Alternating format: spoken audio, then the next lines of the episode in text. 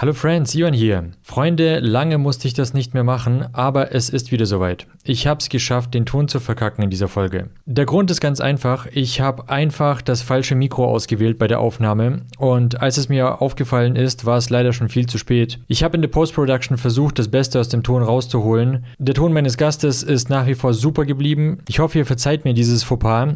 Der Talk an sich ist sehr, sehr spannend geworden und deswegen wünsche ich euch jetzt einfach mal viel Spaß. Jetzt recorden wir endlich. Voll gut. Es äh, klingt, als würde es nicht mehr klacken. Zumindest klingt es aktuell so. Es tut mir mega leid. Ich würde einfach nochmal anfangen. Gar kein Stress, genau. Ich würde einfach nochmal den Einspieler machen. Es, äh, Aller guten Dinge sind drei Einspieler. ja, voll.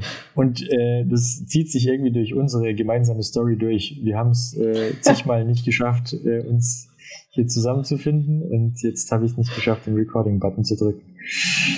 Okay, also tut mir nochmal das leid, ist mir wirklich noch nie passiert. Let's go.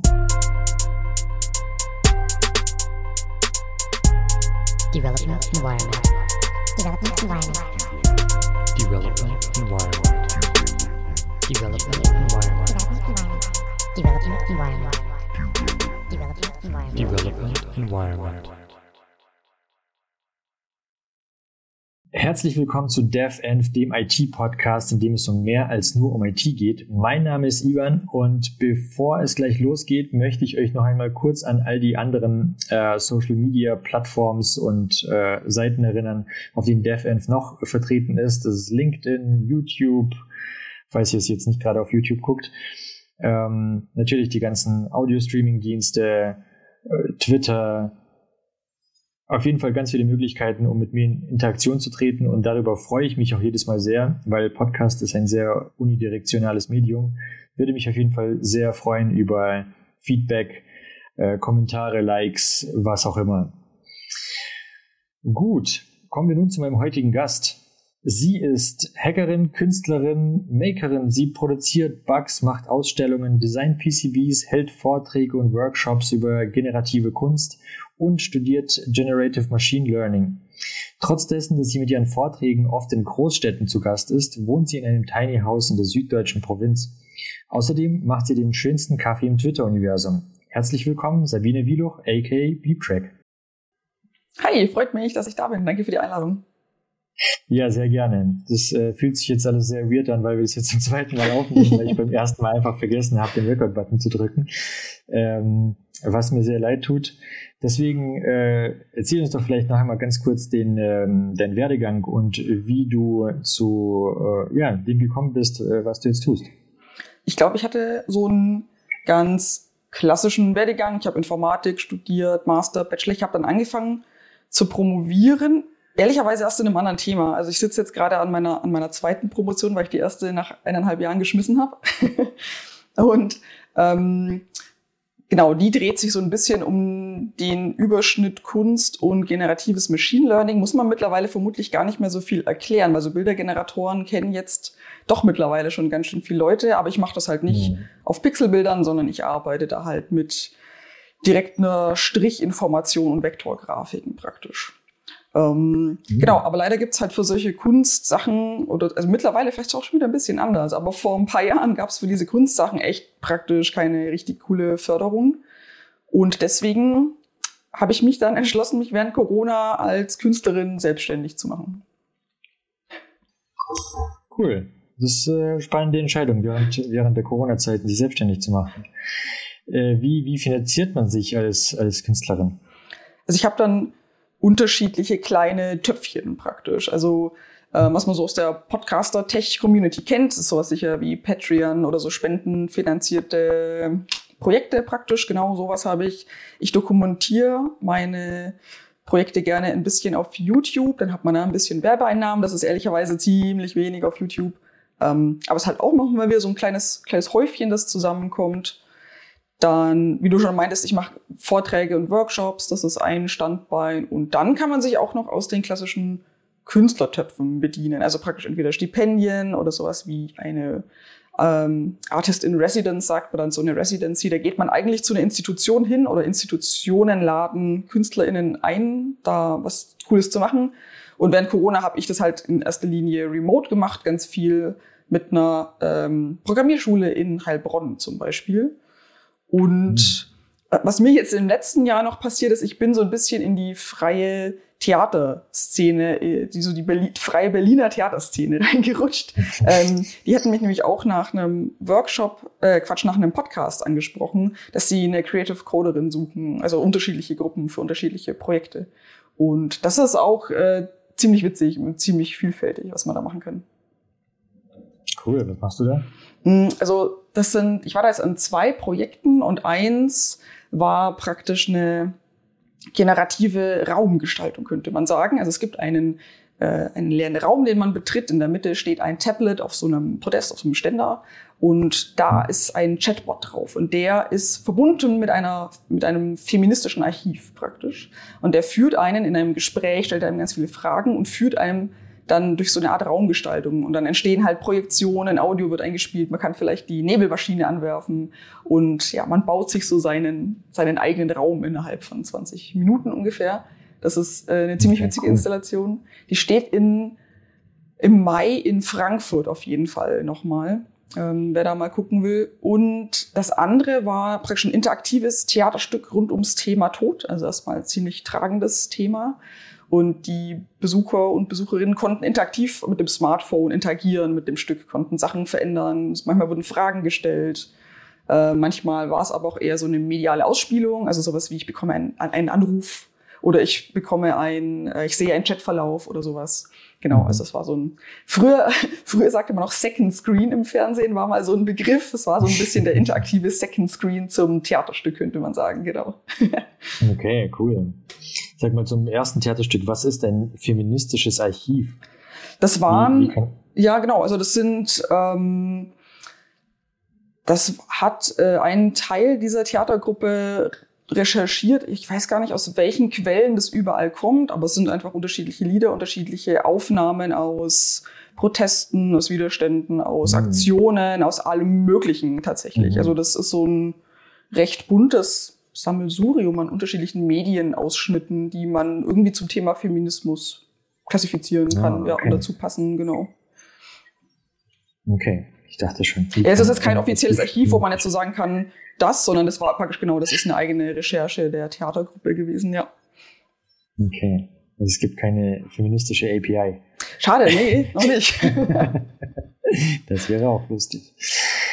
Ähm, alright, ähm, verstehe. Ähm, genau, mir ist vorhin noch aufgefallen, also das heißt vorhin, als ich ein bisschen ein paar Sachen über dich äh, so nachgelesen habe und auf deiner Webseite unterwegs war, äh, dass äh, du mir im Internet schon einmal begegnet bist. Damals wusste ich natürlich nicht, von wem das ist oder wer du bist.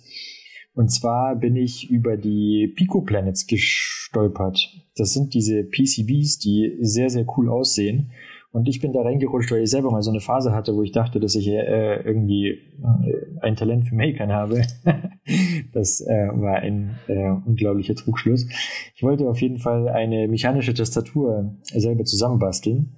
Ich hatte sogar auch so ein Prototyp, war schon mal, stand schon mal. Also ich habe es geschafft, die Tasten einzeln zu verbinden und so eine kleine Matrix daraus zu machen.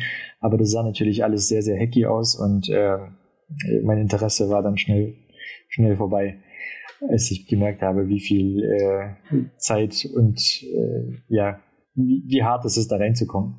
Aber anyway, auf jeden Fall habe ich währenddessen mir auch diese ganzen schönen coolen PCBs angeschaut und bin dabei auch ähm, über die Pico Planets gestoßen. Die sehen echt cool aus. Was, was genau ist das? Das war bei mir, also vielleicht ein ähnliches Rabbit Hole. Also ich bin auch, schon- also A, bin ich auch schon mal in dieses mechanische Keyboard Rabbit Hole gefallen. Das ist sehr tief und es dauert sehr Ja. lang, bis man sich da wieder ausgegraben hat. Und ja, Mhm. aber genau, mein äh, ursprünglicher Gedanke war, mh, ich möchte auch so PCB-Design lernen. Das war halt in meinem Studium nie so richtig Inhalt. Ich hatte mal so ein bisschen Kontakt dazu über einen anderen Kommilitonen.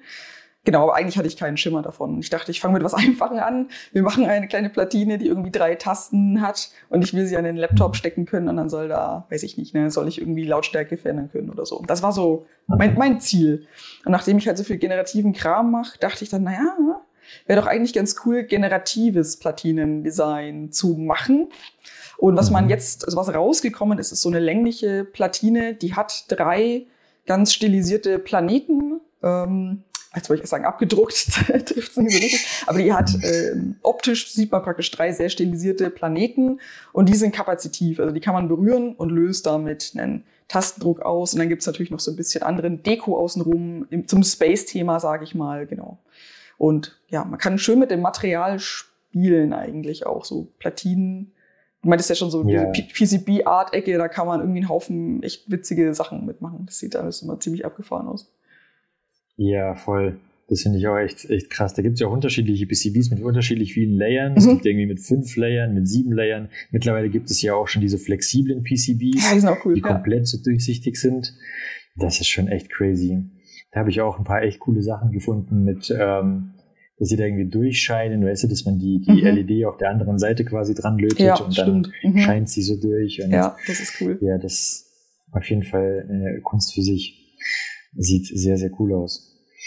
Ähm, ein anderer Punkt, ich habe damals noch in München gewohnt, habe aber, also ich bin ja eigentlich aus Ulm, von daher ich kenne Ulm. Und ähm, äh, da habe ich noch nach dem Verschwörhaus geschaut. Ich weiß gar nicht, wie ich darauf gekommen bin. Ich glaube, ich war auf der Suche nach dem Webmontag in Ulm. Oh ja, Und stimmt. Ich weiß auch nicht, ob es den eigentlich noch gibt.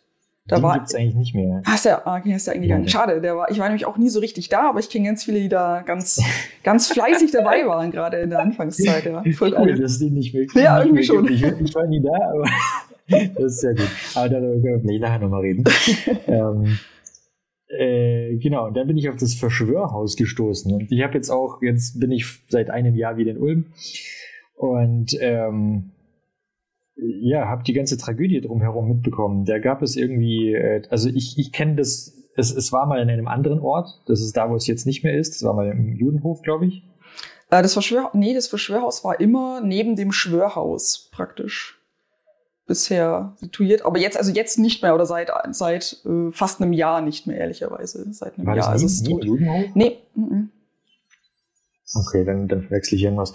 Okay, anyway, auf jeden Fall wurde es, ähm, genau, ist es jetzt woanders. Und, äh, aber äh, bevor wir jetzt auf diese ganze Tragödie eingehen, was genau ist denn das Verschwörhaus? Also, jetzt muss ich ein bisschen aufpassen, was ich sage. Weil wir hatten da so einen Rechtsstreit. Und ich sage jetzt mal so, unsere Community um den Verschwörhaus e.V. Ähm, hatte einen Hack- und Makespace, der von der Stadt Ulm finanziert wurde. Ich habe eine, Ah. ich habe eine Knarre in meinem Rücken, so nach dem Motto. ähm, nee, genau, also Ja. genau. ja, man muss echt ein bisschen aufpassen, die mahnen auch gerne ab und so. Also, nee, Mhm. genau, also wir, wir sind ein Verein, ähm, wir machen ganz viel Jugendförderung, wir haben Jugendhackt äh, in Ulm immer organisiert, wir haben während Corona auch ganz viel unterstützt, was die Schulinfrastruktur mit Online-Lernplattformen und Online-Streaming-Sachen und so anging. Genau, also wir machen halt ganz viel naja, Projekte, die irgendwie der Stadt Ulm und der Gesellschaft zugutekommen sollen. Genau, aber im Grunde sind wir halt einfach ein Hack- und Make-Space. Und das sind wir auch Mhm. immer noch. Und wir hatten jetzt halt einen Rechtsstreit um das Logo und den Namen, weil die Stadt Ulm, wie gesagt, die war äh, Geldgeberin für uns und hat die Räume für uns angemietet. Dort eben. Das waren Mhm. sehr schöne Räume auch. Ähm, sehr Mhm. zentral, mit schöner Schaufensterfläche, sehr groß und so. Mhm. Und das ist, hat sich jetzt leider brutal zerworfen, muss man sagen. Also sehr schade. Und das, man konnte es auch nur noch mit einem Rechtsstreit klären, den wir leider zu meinem Unverständnis, muss ich sagen, verloren haben. Also ich finde auch die, ähm, die Aussagen in diesem Rechtsdokument, was da jetzt praktisch uns dann gegeben wurde, wie das begründet wurde, finde Mhm. ich sehr seltsam zum Teil. Also Das war am, am Landesgerichtshof in ja, Stuttgart. richtig, genau. Und das ist ganz frisch. Also das kam jetzt erst vor ein paar Tagen zurück und wir haben leider Genau. verloren. Das ist sehr schade. Das heißt, wir müssen unseren Namen jetzt abgeben an die Stadt. Und es Mhm. äh, ist noch nicht ganz klar, wie wir weitermachen, wenn ich ehrlich bin. Ähm, was aber klar ist, ist, dass wir weitermachen und wir suchen auch gerade nach neuen Räumen und da haben wir auch schon was Schönes in Aussicht. Und also genau, wir sind nicht entmutigt. Es ist für uns nur sehr frustrierend, dass unsere ehrenamtliche Arbeit jetzt praktisch so mit Füßen getreten wird. Irgendwie sehr seltsam. Ja. Sehr seltsame Geschichte. Und ich glaube, die Stadt Ulm hat sich da auch echt nicht mit Ruhm bekleckert. Ich kann nur sagen, Mhm. Wahlen stehen an. Vielleicht möchte man da mal was ändern. Ja, ja, ja. Ähm, aber geht es da jetzt nur um den Namen oder seid ihr jetzt komplett äh, mit der Stadt Ulm, ähm, geht ihr gar keinen gemeinsamen Weg mehr und äh, also es gibt auch keine Finanzierung mehr, keine Anmieten von Räumen? Ja, also, boah, schwierige Frage. Also ich glaube, mit der ganzen Stadt sind wir natürlich nicht zerworfen, aber ich sage mal, Mhm. insbesondere mit der Abteilung, mit der wir da Kontakt hatten und die da meiner Meinung nach, meiner persönlichen Meinung nach auch der Mhm. Grundverursacher äh, für diese Problematik war, mit der haben wir natürlich durchaus ein Zerwürfnis und ich glaube auch nicht, dass wir da so bald wieder irgendwie zusammenkommen. Aber wir machen ja Mhm. auch ganz viel Kulturprogramm mit in Ulm und da haben wir tolle also ne, wir mögen Ulm immer noch, so ist es nicht. Und wir Nee. machen da aber auch weiter tolle Kultursachen. Also ist jetzt kein, ist jetzt kein Weltuntergang, aber es ist halt sehr ärgerlich, dass man als kleine, als kleiner Verein so einen Rechtsstreit führen muss und gucken muss, wie man diese finanziellen Mittel überhaupt bekommt, diesen Rechtsstreit führen zu können. Da sind wir sehr dankbar, dass wir sehr viele Spenden auch bekommen haben und auch ähm, für neue Räume jetzt auch viel tolle Unterstützung erfahren haben tatsächlich. Ja. Okay, cool. Aber also die Finanzierung von der Stadt Ulm bleibt erstmal aus. Ich wüsste von keiner und ich vermute jetzt Okay. auch nicht, dass da so schnell eine kommt, weil also es wäre für die auch seltsam, gegen uns einen Rechtsstreit zu führen und dann zu sagen, jetzt kriegt er wieder Geld. Die haben uns Ja, tatsächlich gut. auch in der Gemeinderatsstellung unterstellt, wir würden Fördergelder für diesen Rechtsstreit benutzen. Was wir Mhm. nicht tun, weil das dürfen wir nicht und deswegen tun wir es auch Mhm. nicht. Aber es wurde einfach mal so in den Raum gestellt, dass wir das natürlich ja irgendwie machen würden. Also ganz seltsam, es wurden uns generell komische Sachen unterstellt.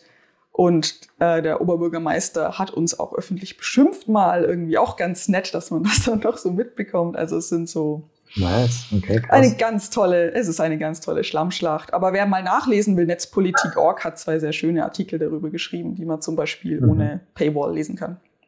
Mhm. Ich dachte, wir sind Zukunftsstadt Ulm. Ja, dachte ich auch, aber fühlt sich nicht so an.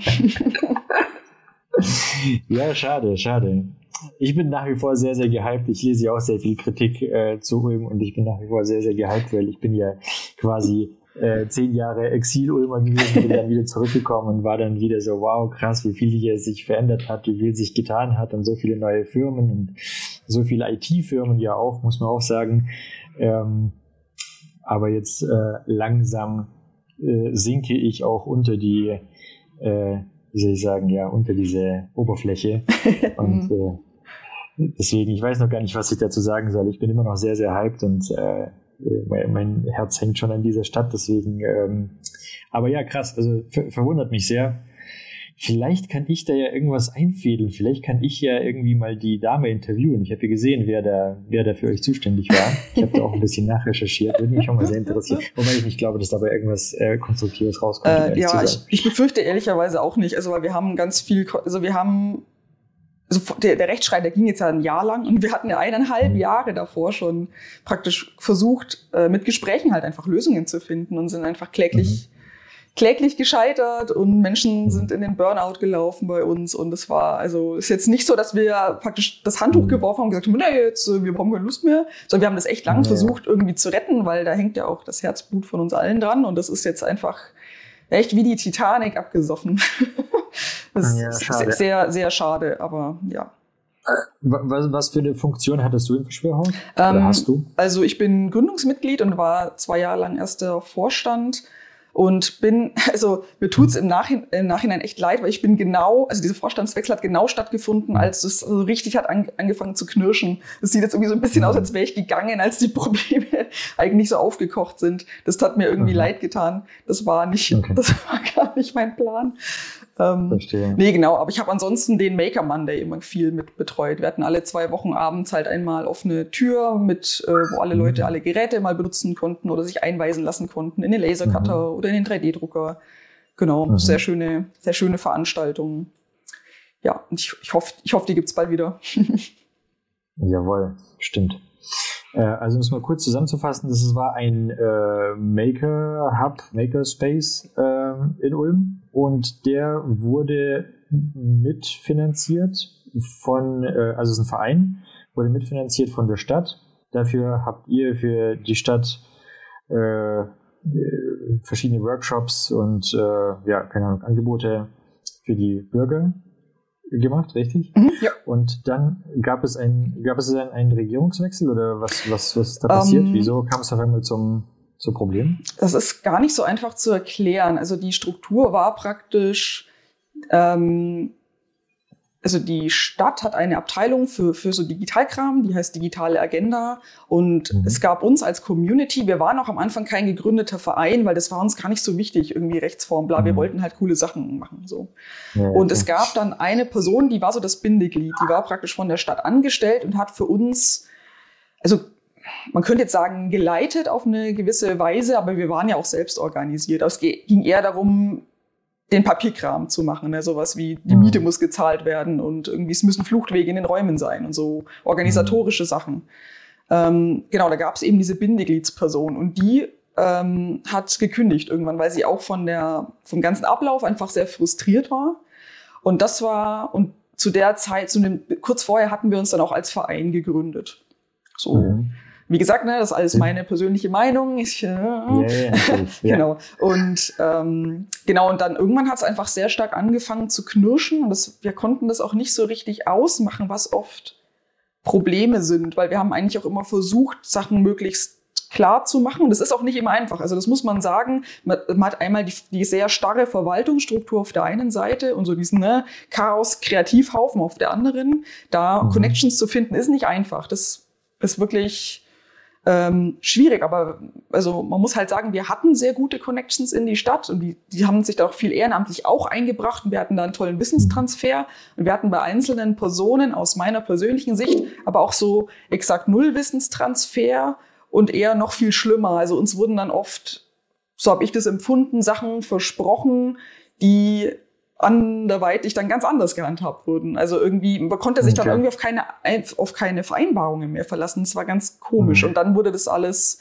immer schwammiger und immer problematischer. Und dann ist es halt zum Schluss eskaliert, indem äh, die Stadt äh, genau ein Markenrecht angemeldet hat auf den Namen und auf das Logo und uns einfach auch nichts davon gesagt hat. Wir haben das ganz zufällig rausgefunden, dass das passiert ist. Okay. Und dann haben wir halt Widerspruch eingelegt und daraufhin hat uns die Stadt im Grunde, würde ich sagen, äh, rausgeworfen aus den Räumen.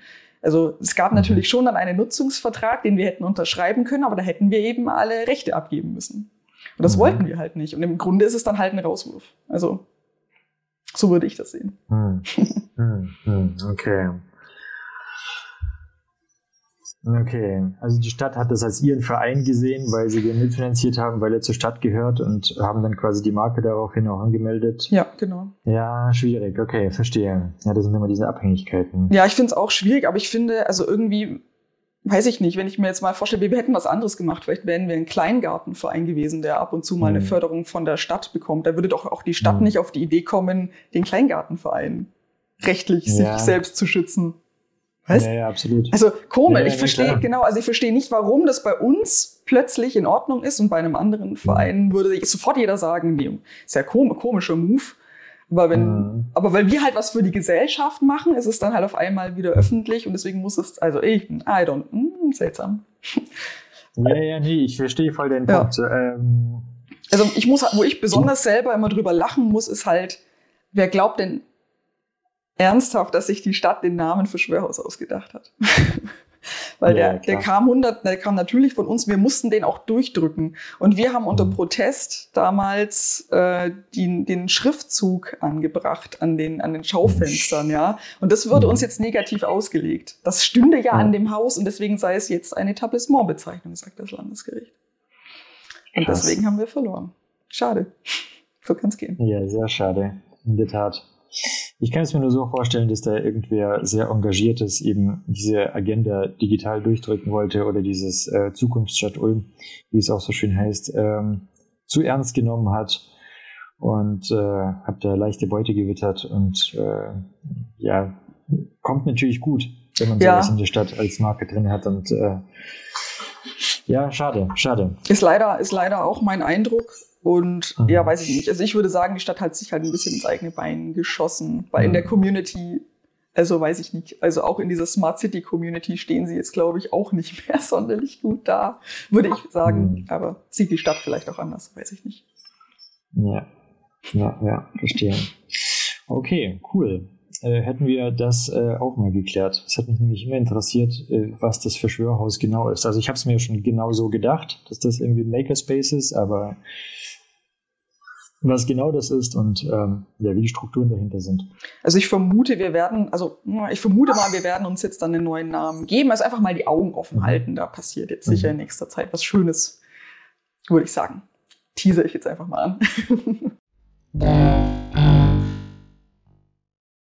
Mir ist äh, noch eine Sache. Du hattest in der letzten, du hattest vor kurzem eine Ausstellung, beziehungsweise hast du bei einer Ausstellung teilgenommen in der Weißhauptkunsthalle. Ähm, da, die hieß Protest gestalten.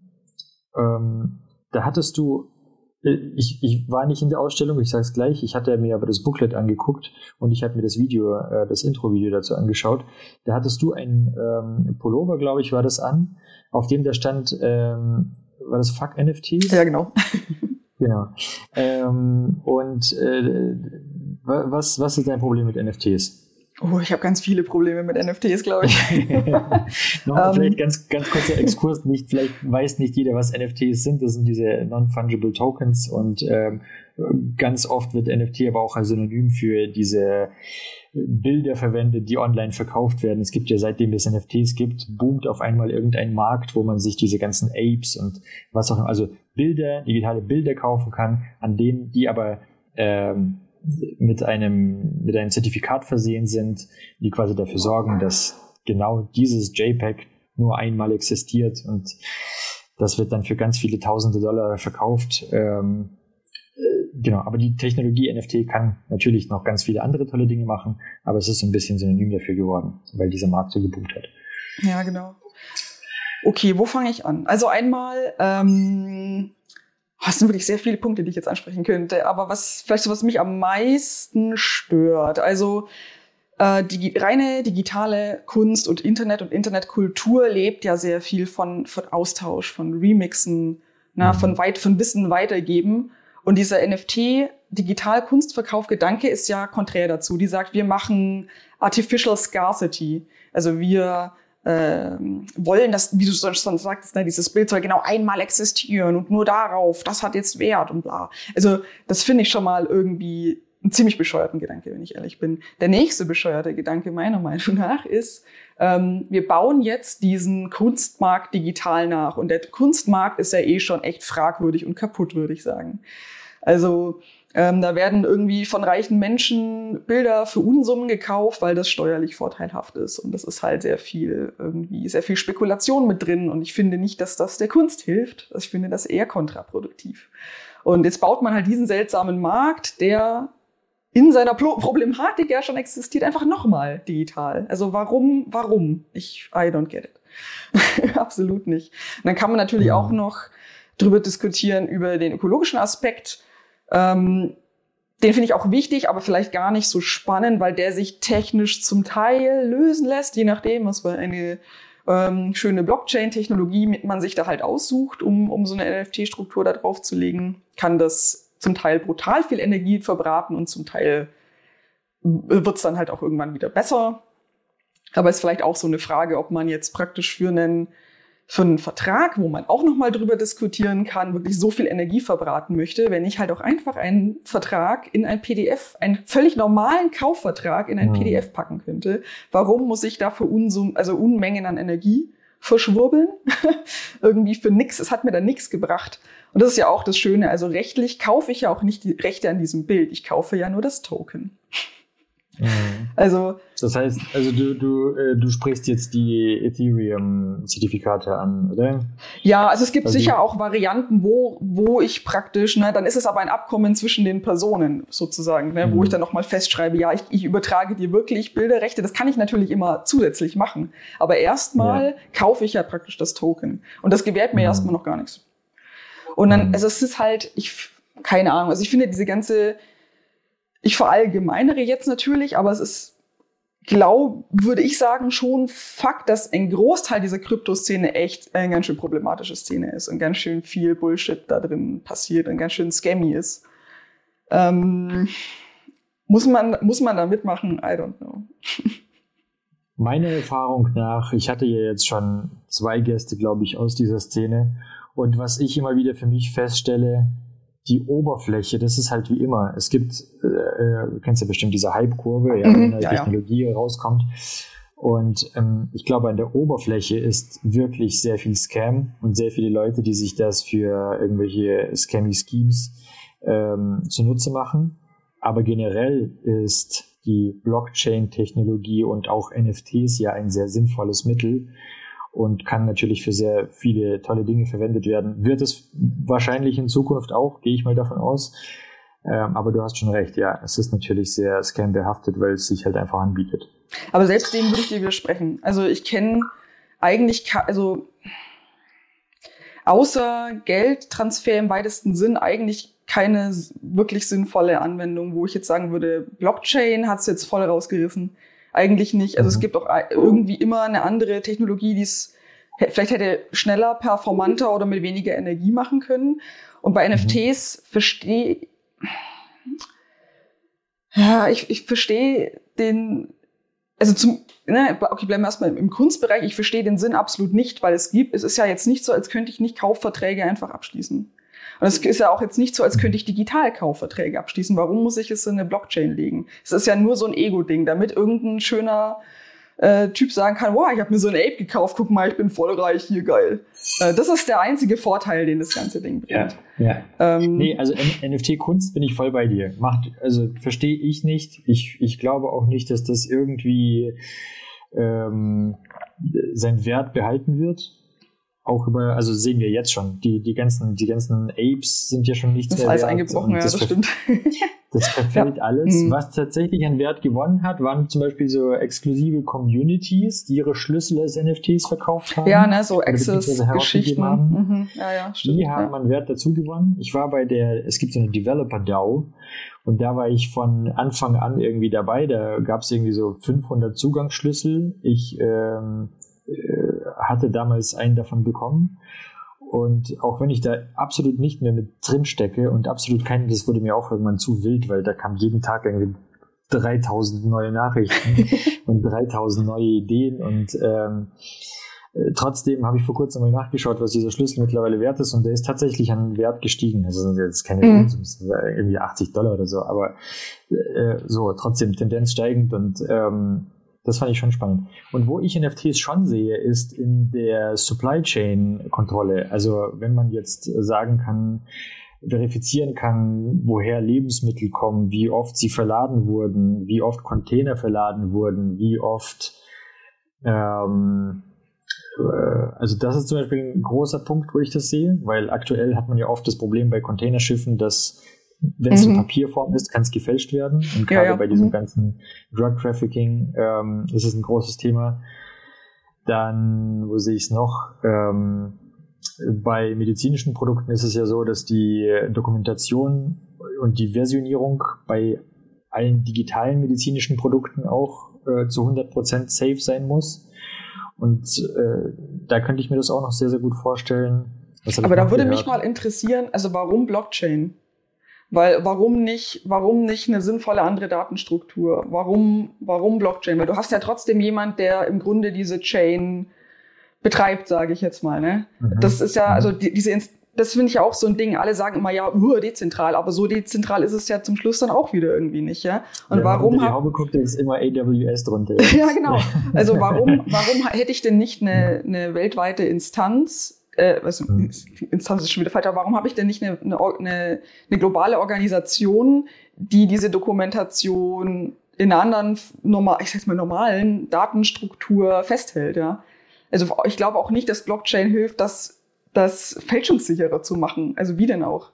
Also das darf Dann ich. Lass es, äh, lass es nicht, nicht Blockchain nennen, sondern es gibt ja von IOTA zum Beispiel, das mhm. ist ja so mein, ich, ich, bin überhaupt nicht in diesem Web3-Ding mhm. drin, aber ich habe mal eine Zeit auch wieder noch eine Phase gehabt, wo ich mich da mal reingefuchst habe oder da näher reingeschaut habe.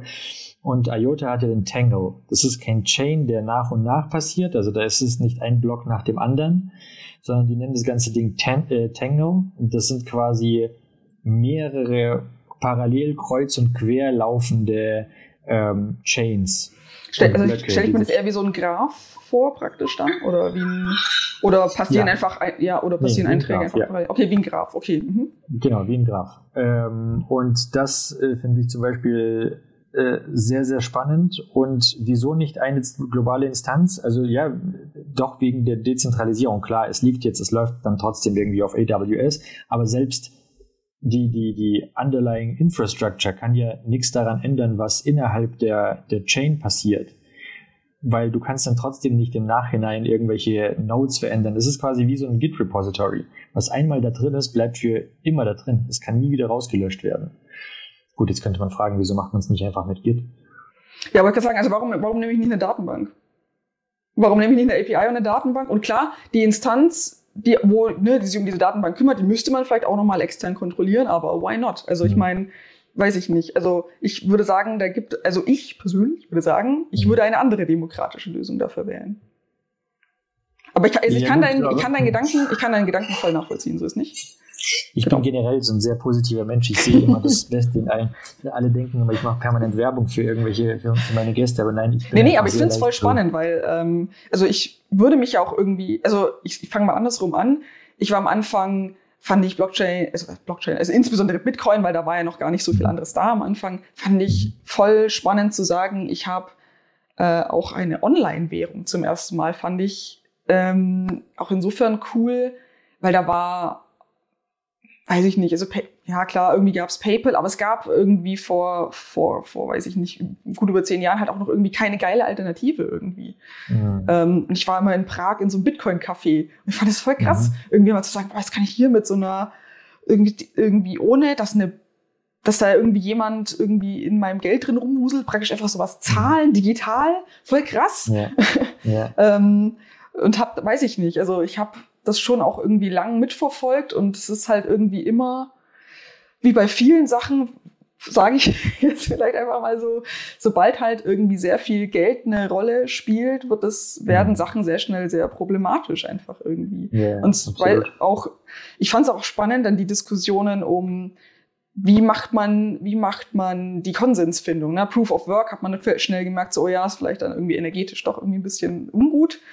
Und dann Mhm. macht man halt sowas wie Proof of Stake, aber dann weiß ich nicht. Ich finde es auch voll problematisch zu sagen, ich gebe den Leuten mehr Mitspracherecht, die schon mehr Token oder mehr, äh, dadurch ja auch mehr Macht oder mehr Geld oder wie auch immer mehr Einfluss haben. Denen gebe ich dann mehr Mhm. Mitspracherecht Mhm. auch nicht so ein gutes demokratisches Vorgehen. Irgendwie. Also ich finde es halt, also ich, ich würde sagen, ich glaube, es gibt halt keine Konsensfindung, also du musst ja eine Konsensfindung haben, sonst kann es ja nicht, Mhm. sonst kann es ja nicht klappen. Und ich würde sagen, es gibt halt keine ich, gute Konsensfindung, die da demokratisch gut vereinbar ist, wo man sagen kann, da bevorzugt man keinen oder man beutet nicht irgendwie Ressourcen aus oder kauft Milliarden Grafikkarten oder was nicht irgendwie alles Mhm. Komisches passiert ist. Gar nicht so einfach, ganz schön schwieriges Thema. Ja, in der Tat, in der Tat. Also wie gesagt, ich stecke da auch nicht drin. Ich möchte jetzt, ich spiele Ja, ich bin jetzt auch nicht der. Mörder-Blockchain-Profi, ehrlicherweise. Ne? Ich, ich, ich Ja, gucke ja. mir halt meistens an, was mich tangiert und das war halt dann in erster Mhm. Linie irgendwie dieser NFT-Schwung. Was man da aber halt gemerkt hat auch, fand ich sehr schade, ist, dass die, die, die, ich sag jetzt mal, die, die NFT-Krypto-Art-Szene immer Mhm. sehr das Banner vor sich hingetragen hat, irgendwie eine sehr, sehr offene und unterstützende Szene zu sein. Und Mhm. andererseits hattest du permanent die Probleme, ähm, dass Leute Generative Art war ja dann irgendwie so ein Ding, ne? Da kann man ja besonders viel Geld mit rausschlagen, deswegen hat sich das auch so gut gematcht dann irgendwie. Ja. ähm, dass dann Generative Art Projekte von Leuten genommen wurden und einfach auf die Blockchain, also es- Blockchain, aber halt einfach äh, als NFTs verscherbelt wurden, ohne dass der Mhm. ursprüngliche Macher gefragt wurde, einfach weil es halt ein offenes GitHub-Repo war. Und Mhm. die Generative Art Szene hatte viel getauscht, viel Wissensaustausch gehabt. Es gab sehr viele Open Source Projekte und die sind reihenweise dicht gemacht worden, weil alle halt auf einmal gemerkt haben, ihre Sachen werden geklaut, sage ich jetzt mal, und irgendwo als NFTs verscherbelt. Also da ist Mhm. viel, viel Wissen kaputt gegangen in den letzten zwei Jahren auch. Das ist echt schade. Verstehe, ja. Ja, verstehe. Da kann jetzt Ähm. NFT an sich erstmal nichts für. Das ist natürlich auch so ein Menschenproblem, wie fast Ja. alles halt am Ende ja auch irgendwie ein Menschenproblem ist. Aber das war sehr schade. Also wo man früher, weiß ich nicht, sowas wie Hashtag Plotter Twitter geguckt hat oder so, war das irgendwie so ein, so ein Geben und Nehmen und jeder zeigt irgendwie, es war so kommunenmäßig, ne? jeder zeigt irgendwie so seine Mhm. coolen Kunstprojekte. Und wenn du jetzt nach Generative Art Hashtags suchst, ist nur hier, I shield, I drop my bla bla. Irgendwie nur noch Mhm. Links zu irgendwelchen NFT-Gedöns. Und das ist echt, also, also ich find's die Pest. Es hat so viel kaputt gemacht. I won't.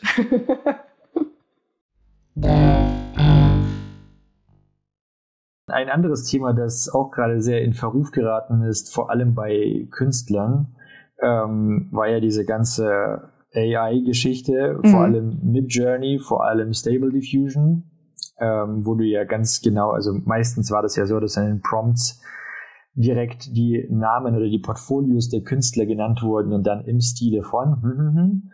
Und dann hat ja ähm, Stable Diffusion eben sich die Kunst des Künstlers äh, zunutze gemacht und daraus eben neue Sachen generiert. Ähm, gut, du bist jetzt wahrscheinlich nicht so sehr, du, du zeichnest jetzt nichts, also doch, du zeichnest auch selbst, das ist falsch, aber ähm, du hast schon recht, es trifft mich nicht so hart, wie es sicher einige andere trifft, praktisch, ja, genau. Äh, genau. Mhm. Äh, ja, wie, wie, wie, stehst, wie stehst du dazu? Oh, das, sind, das ist auch ein wirklich, wirklich schwieriges Thema. Erstmal, also erstmal muss man vielleicht sagen, das sind richtig coole Tools, die machen richtig viel Spaß und ich glaube, die können äh, richtig vielen Leuten ja, helfen, sich irgendwie durch Bilder, durch künstlerisch auszudrücken, ja. Also, und ich finde mhm.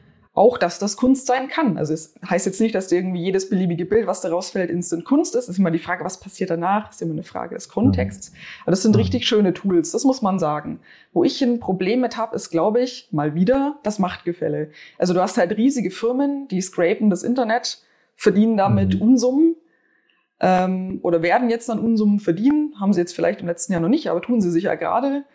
Ähm, und die Künstler und Künstlerinnen, auf denen es aber im Grunde ja trainiert und lernt, die haben nichts davon abbekommen. Also ich, find, also ich würde sagen, ich finde es eigentlich okay, darauf zu trainieren, weil man, also man kann es auch ehrlicherweise praktisch nicht verhindern irgendwie. Es wäre, also so ein Scraping-Verbot finde ich auch irgendwie falsch. Also zum Beispiel wäre auch für Journalisten fatal. Ja, also viele Datenjournalisten müssen Dinge im Internet scrapen, um Daten zu aggregieren. Also ich glaube, sowas zu verbieten ist wirr und komisch, sollte man vielleicht nicht machen. Aber man sollte halt, man müsste eigentlich eine Möglichkeit finden, naja, an den Künstler, den Künstlerinnen irgendwie einen Kuchen abzugeben. Es gibt ja auch, es gibt jetzt ja schon so Versuche, wie man Ah, zum Beispiel, also bei ChatGPT gibt es ja Varianten, die dann versuchen, die Quellen anzugeben. Das funktioniert auch alles irgendwie nur ein bisschen so lala momentan. Aber wäre ja auch vielleicht schön zu sagen, ich habe einen Bildergenerator und sehe danach die zehn, äh, zehn Bilder, die dieses Bild am meisten beeinflusst haben, sowas, ne, und sehe den Künstlernamen dazu. Das wäre ja schon mal eine gewisse Art von Attribution. Also ich glaube, da muss man sich halt drum kümmern, wie kann man dieses Machtgefälle verbessern. Was ein bisschen schade noch ist, ist vielleicht, dass der, der KI-Kunstbegriff gerade so ein bisschen sich halt nur auf diese Bilder fokussiert. Das ist ein bisschen schade, mhm. weil KI-Kunst macht so viel coole andere Sachen. Da spricht jetzt leider gerade so gar keiner mehr drüber. Ähm, aber das, Sag mal. Ja, also es Oder, gibt. Warte, äh, mhm. Vielleicht bevor wir dazu kommen, ich, äh, ich habe jetzt gerade so eine, so eine kleine Dissonanz im Kopf, weil mhm. auf der einen Seite also du hast was sehr, sehr Gutes angesprochen vorhin, äh, als du sagtest mit den NFTs. Also das Internet kommt ja eigentlich aus so einem ganz freien Gedanken, als das mhm. Internet entwickelt wurde. Sharing, äh, also diese ganze Wissenstransfer, Open Source ist wahrscheinlich die tragendste aller Säulen des Internets. Ähm, äh, jeder, der entwickelt oder mit IT irgendwas zu tun hat, äh, hat schon mal Open Source verwendet, selbst wenn nicht selbst contributed. Ähm, von daher genau dieses Sharing. Mhm. Ähm, jetzt kommt NFT und macht es damit kaputt, weil es alles sofort ähm, inappropriated machen möchte, das sofort alles irgendwie so sein Schloss dran klemmen möchte an all das Freie und Schöne im Internet. Ähm, bin ich voll bei dir. Ich bin auch absoluter Verfechter der Open Source Community oder Bewegung, whatever. Auf der anderen Seite, jetzt ähm, kommen wir dahin und sagen, cool, dass jemand seine Bilder da online vorstellt, also irgendwelche Künstler, die da malen können, ähm, oder die, die, die, die irgendwie einen coolen eigenen Stil haben. Und ähm, jetzt teilen sie das und jetzt nutzt man das, um etwas Neues zu kreieren. Es ist mhm. ja nicht so, man klaut ja nicht eins zu eins die Bilder, man klaut den Stil quasi und äh, erschafft daraus Neues. Und das passt dann auch wieder nicht. Weil, ähm, äh, also hier ist es komplett offen, jeder darf alles machen. Das passt nicht. Und hier darf niemand was machen, sondern nur diejenigen, die Geld haben, dürfen etwas besitzen und machen. Und das passt auch nicht. Das ist natürlich irgendwie bewegen wir uns da mittlerweile zwischen zwei Extremen wahrscheinlich. Ja, Ich weiß es- nicht. mhm. Also, Also ja, es, es ist eine echt schwierige Diskussion, aber man muss, glaube ich, halt auch mal sagen, genauso so ein, ich sage jetzt mal so ein Stilklau ist natürlich problematisch, der passiert aber ehrlicherweise so auch. Also ich glaube, es kann auch kein Künstler von sich behaupten, er wäre nicht von einem anderen Künstler beeinflusst worden. Wichtig ist da aber im Normalfall halt immer Attribution. Und also das Ding ist, manchmal wird man beeinflusst und erkennt es selber nicht, dann kann man es auch ehrlicherweise nicht gut attributieren. Ne? Aber wenn ich das weiß und zum Beispiel sage, oh, der, weiß ich nicht, ne, die Art, wie hier irgendwie die, das Linework gezeichnet wird, finde ich so cool, das Mhm. mache ich auch so. Ähm, dann ist es halt immer gut zu sagen, das habe ich gelernt von hm, hm, hm, oder ne, das habe ich gesehen Mhm. bei. Das ist, Ja. ist für viele einfach schon sehr wichtig, das irgendwie darzustellen. Stimmt. Ja, und das, also deswegen, ich weiß gar nicht, widerspricht es sich so sehr, aber also ich glaube, der große Widerspruch ist halt die, die große, mh, ja, vielleicht ist der Widerspruch, also die große Firma, die macht es, aber der, die kleine Einzelperson kann es nicht machen, weil sie es sich halt auch nie leisten könnte, so ein Training auszuführen zum Beispiel oder so eine Mhm. Datenmenge zu aggregieren. Also ich glaube, das Ja. ist ja auch so ein bisschen die Problematik. Tatsächlich auch in der Forschung, ja. Also du kannst auch, also ich, ich als Einzelperson oder so, ich könnte ja auch nie mit OpenAI so forschungstechnisch mithalten, weil ich habe überhaupt nicht so Mhm. eine, ich könnte das nie in meinem Leben sinnvoll so nachtrainieren, so eine Hardware. Ich habe keinen Zugriff auf die Hardware, ich habe keinen Zugriff auf die Daten. Und die großen Firmen sind ja auch nicht transparent oft. Ne? Also wenn man mal schaut, wie schlecht zum Teil so ein Datensatz dokumentiert ist, wo, wo die Bilder Mhm. herkommen, von wem die sind, hm. schwierig. Das stimmt.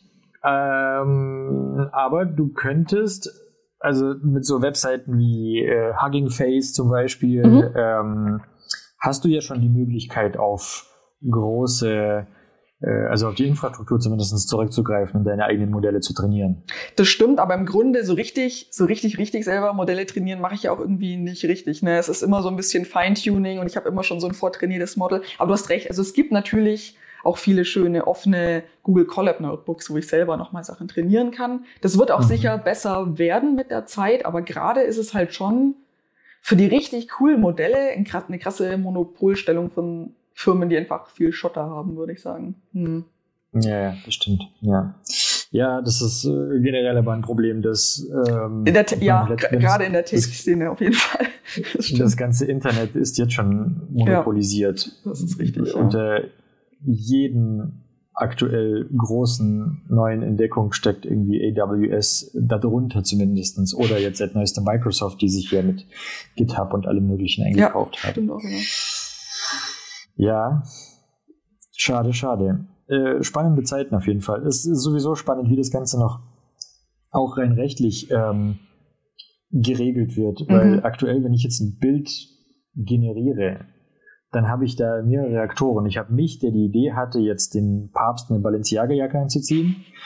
Äh, ich habe Midjourney, die das Ganze generiert haben. Und ich habe irgendwelche Fotografen, die diese Bilder von dem Papst gemacht haben. Oder beziehungsweise, wenn ich jetzt sage, ich möchte irgendwie den Papst in dem Look von einem Pixar-Cartoon, dann habe ich da diese Künstler. Ist jetzt wieder blöd, blödes Beispiel, weil Pixar auch wiederum riesig ist. Aber anyway, du weißt, was ich Mhm, meine. ja, ja, genau. Ich habe jetzt irgendeinen, irgendeinen kleinen Künstler, der hat einen sehr coolen Stil.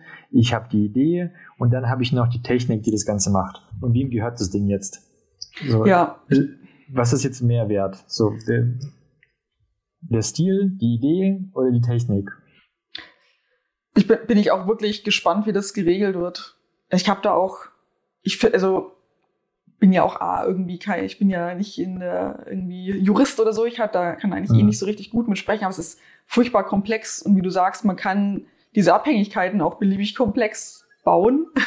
Ja, Es ja, ist, ja. ähm, es ist wirklich schwierig. Was ich noch ziemlich witzig finde zum Teil, ist so Prompt Injection.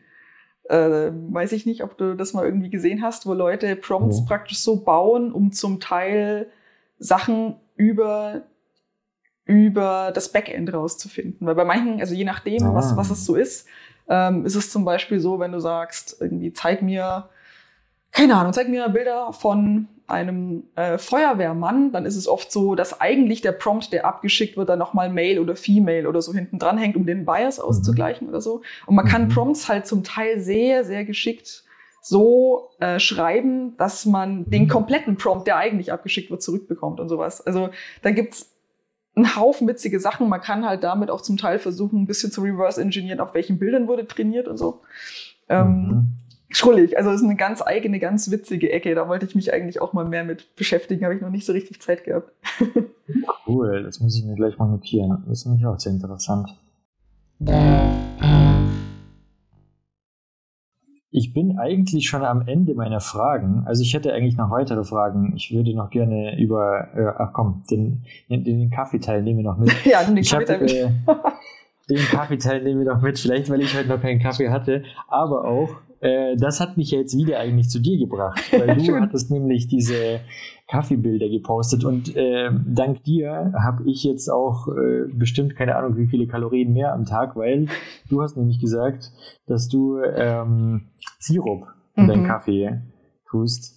Und oh mein Gott, das war die Entdeckung einfach für mich. Das ist jetzt ganz schlimm, Super. davon runterzukommen.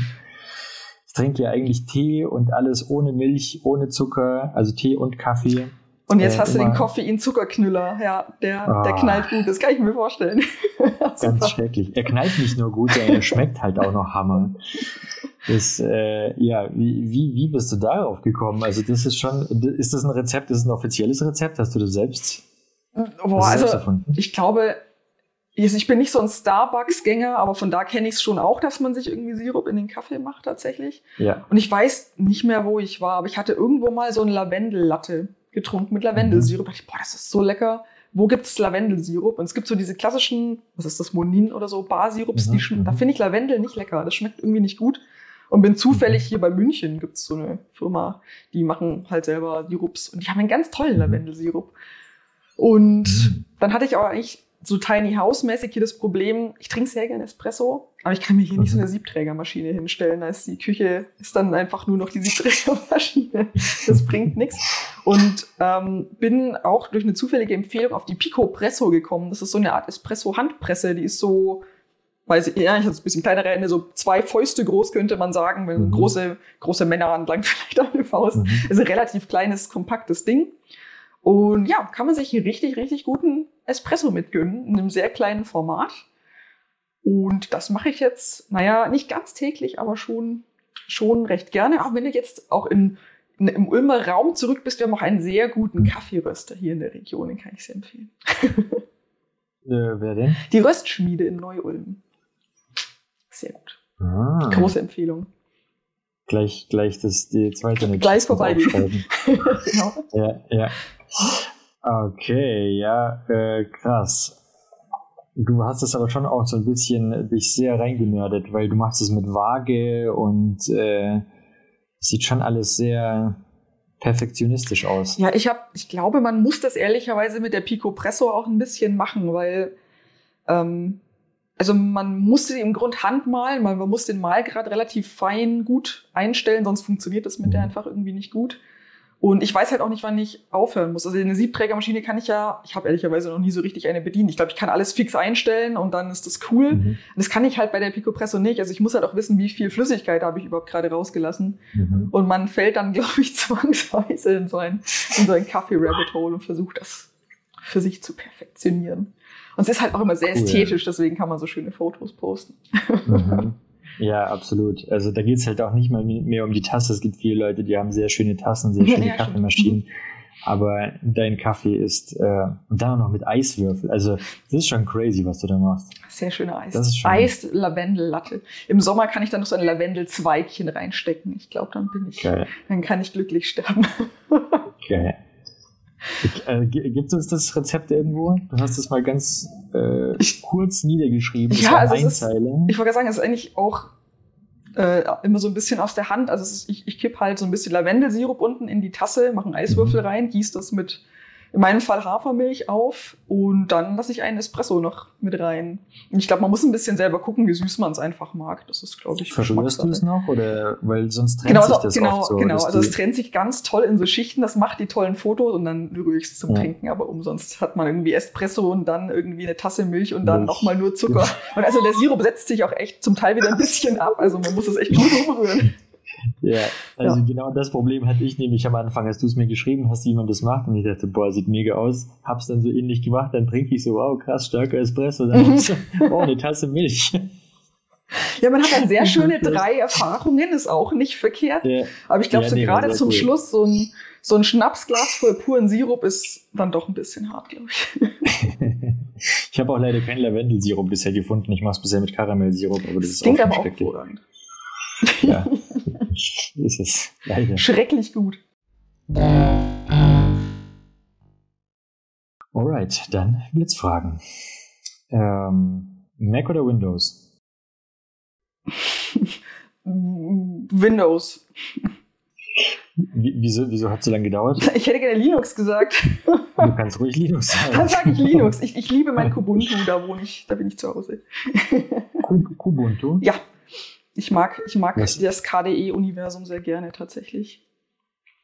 Ah, okay. Das ist also eine Ubuntu-like-Distribution. Ja, genau. Kubuntu, interessant. Da hat irgendwie jeder seine. Also ich hatte schon ein paar Leute hier. Jeder hat seinen eigenen komischen haben. Flavor.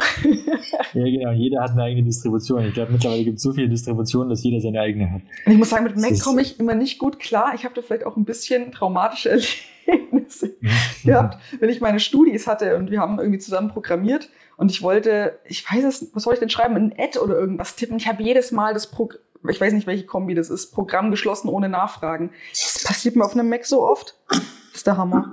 Ich fahr, Ja, nee. stimmt. Im Windows ist es ja Q, ne? Glaube ich. Ja, ist halt normal. Was ist denn das normalerweise? Alt. In Windows ist es, glaube ich, Q und hier ist es Alt L, nee, Option L, glaube ich.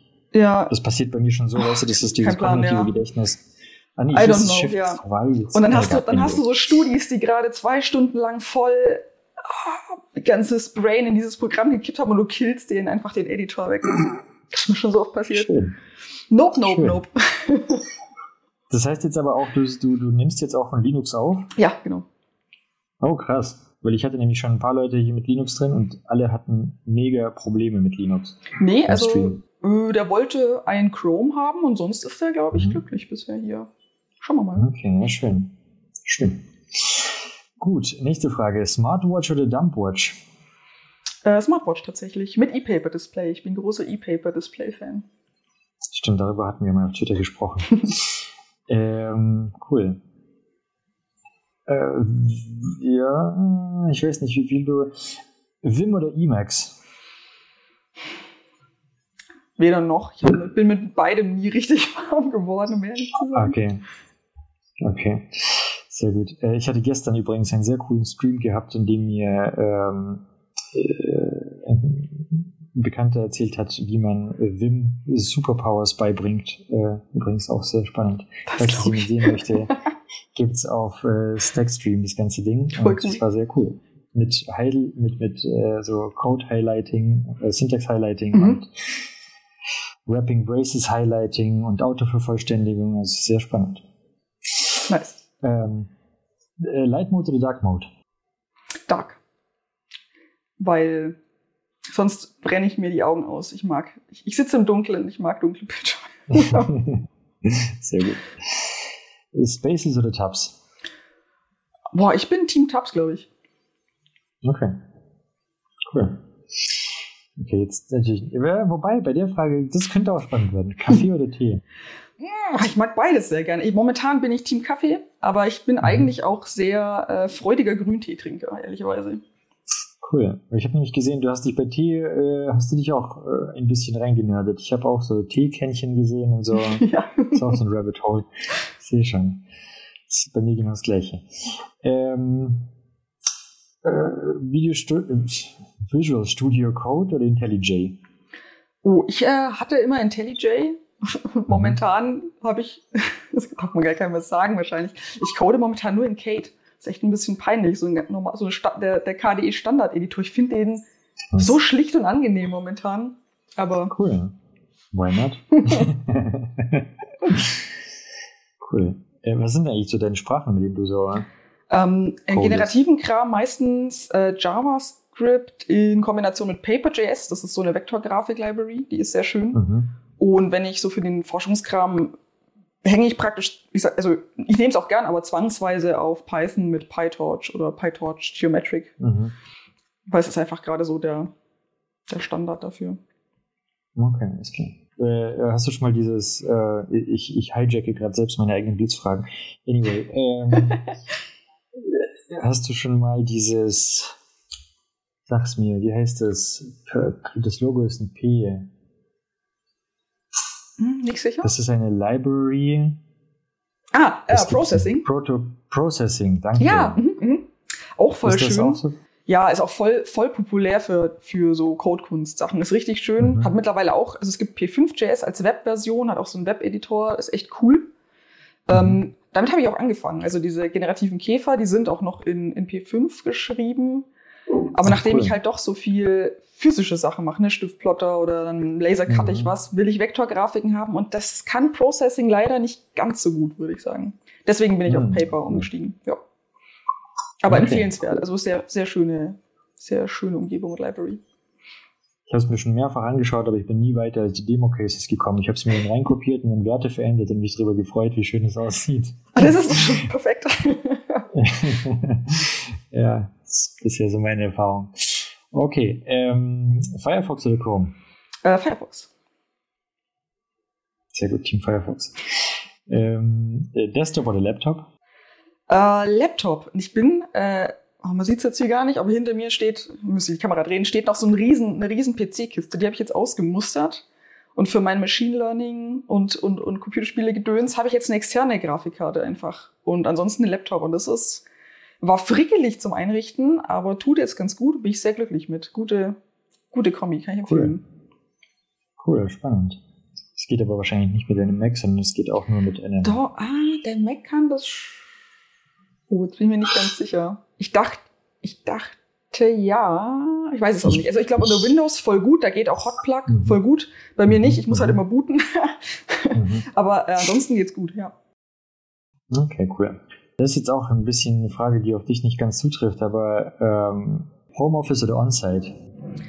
Ah, Homeoffice. Also ich arbeite echt voll gern zu Hause. Ich habe gerne meine Ruhe ähm, und Mhm. ich mag, ich, ich teile mir auch gerne ein, wann ich arbeite. Ich habe auch, also es ist jetzt auch vielleicht, weil ich so viel Kreativarbeit halt auch mache, aber ich, andererseits Code ist einfach auch viel Kreativarbeit, muss man ja auch mal sagen. Das stimmt. Ähm, Das stimmt. und man hat einfach Phasen, wo man es nicht gut kann. Und ich finde es immer sehr schwierig, ähm, weiß ich nicht, mich so zwingen zu müssen, sozusagen, jetzt musst du eine Kreativarbeit leisten. Das kann ich nicht gut. Ich mache das gerne sehr flexibel und ich glaube, das kann ich zu Hause besser.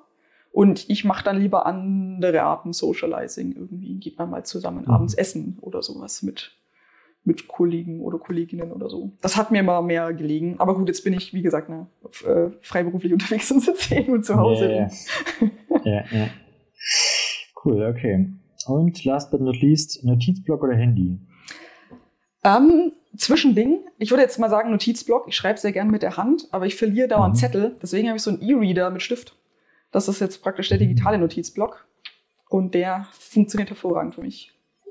Ein, ein E-Paper? Hm. Ja, genau. Also das ist wie ein, äh, ich, ich sage es mal wie ein Kindle, nur mit, äh, hat zusätzlich Stifteingabe. Meins ist so ein chinesisches Fabrikat. Hat sogar schon so ein farbiges E-Paper-Display, ist ganz cool. Und, Und das funktioniert gut? Das- also trackt ihr den Stift? ja, schnell? top, genau, weil das ist so, ich weiß nicht, ob dir Wacom was sagt als Firma, sie machen sonst so diese Profi-Grafik-Tablets und das verbauen die da auch als Ja, ja, Stifttechnologie drin und das ist top, kann man gar nicht meckern und es geht auch schnell genug, weil E-Paper, ne, achso, das meinst du vermutlich, ne, aktualisiert so langsam. Genau, nee, aber das, genau, genau. hm, nee, das ist echt okay. Also ich glaube, die aktualisieren da halt echt nur die einzelnen Pixel und wenn man den Strich fertig hat, kann es sein, dass er dann manchmal noch so einen kurzen Komplettaktualisierer macht praktisch. Aber das ist echt okay. Also schreiben, markieren, ein bisschen reinmalen, dafür taugt das echt gut. Cool. Stark. Ja, das war's auch schon. Das war's auch schon mit meinen Fragen. Ich danke dir vielmals. Es hat mich sehr gefreut, dass wir es geschafft haben. Ähm, ja, Cool, ja, mich auch. Danke für die Einladung. Hat super viel Spaß gemacht. sehr gerne.